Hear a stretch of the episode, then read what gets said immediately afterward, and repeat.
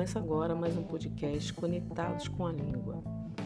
Essa aula é a aula da semana 1 do segundo ano do ensino médio. O tema da aula: Gêneros textuais.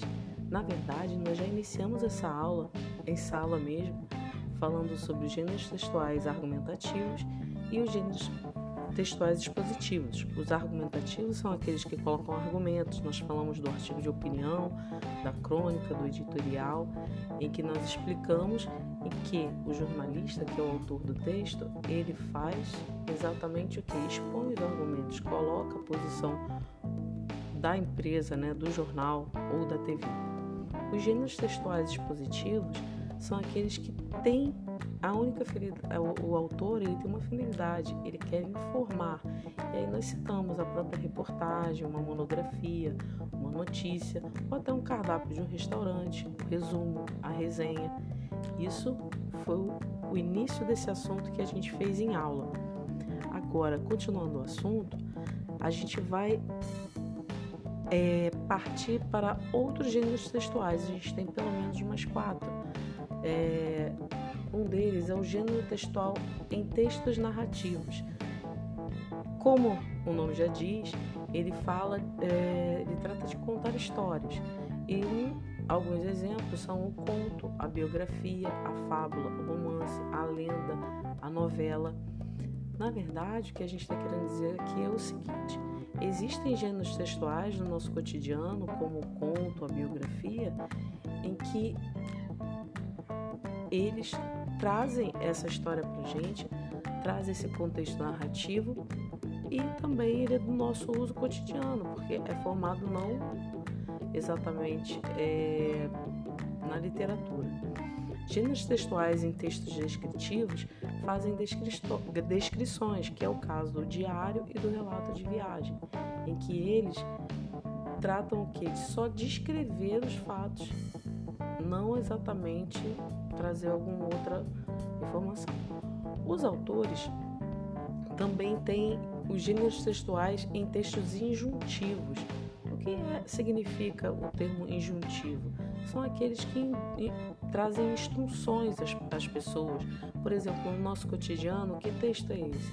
É a receita, aquela receita que você faz aí na sua casa, manual de instruções quando a gente compra um eletrônico, regras do jogo, a bula de um remédio ou até uma simples lista de compras. É, os gêneros textuais em textos prescritivos, eles nos trazem orientações, são os ofícios, os regulamentos, esses documentos oficiais. Todos esses quatro gêneros fazem parte desse, dessa orientação que a gente tem, do conceito que a gente tem de gêneros textuais.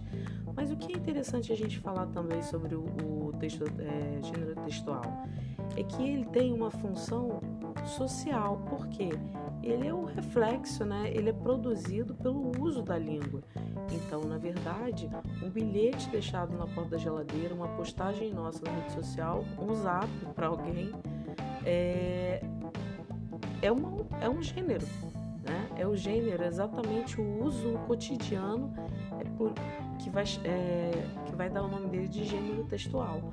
Diferente da definição que a gente tem de tipo textual. O que é um tipo textual? É quando a gente entende a organização de um texto, que, por exemplo, o texto narrativo, ele tem elementos, o texto argumentativo, que também tem lá a introdução, desenvolvimento a conclusão. A gente tem que entender a diferença entre o tipo textual, que é a estrutura do texto, e o gênero textual, que é o que a gente está falando, que é o uso do cotidiano. Todos esses tipos de gêneros textuais vão identificar para a gente o seguinte: numa leitura, é, na identificação de um texto, ou mesmo na, principalmente na produção de um texto, a gente conseguir identificar quais são os gêneros textuais e tipos textuais. Gêneros textuais são esses textos que a gente produz no nosso cotidiano. Agora, é, tipos textuais, por exemplo, um tipo textual clássico que vocês vão produzir em breve é a redação do Enem.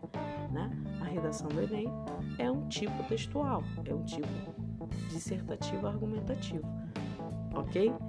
Então deixei também é, o link desse podcast, deixei também o link de uma videoaula para vocês acompanharem também, muito interessante e Espero que vocês estejam fazendo suas leituras, aproveitem esse momento também para aprender essa ferramenta, uma ferramenta nova, né, de estudos.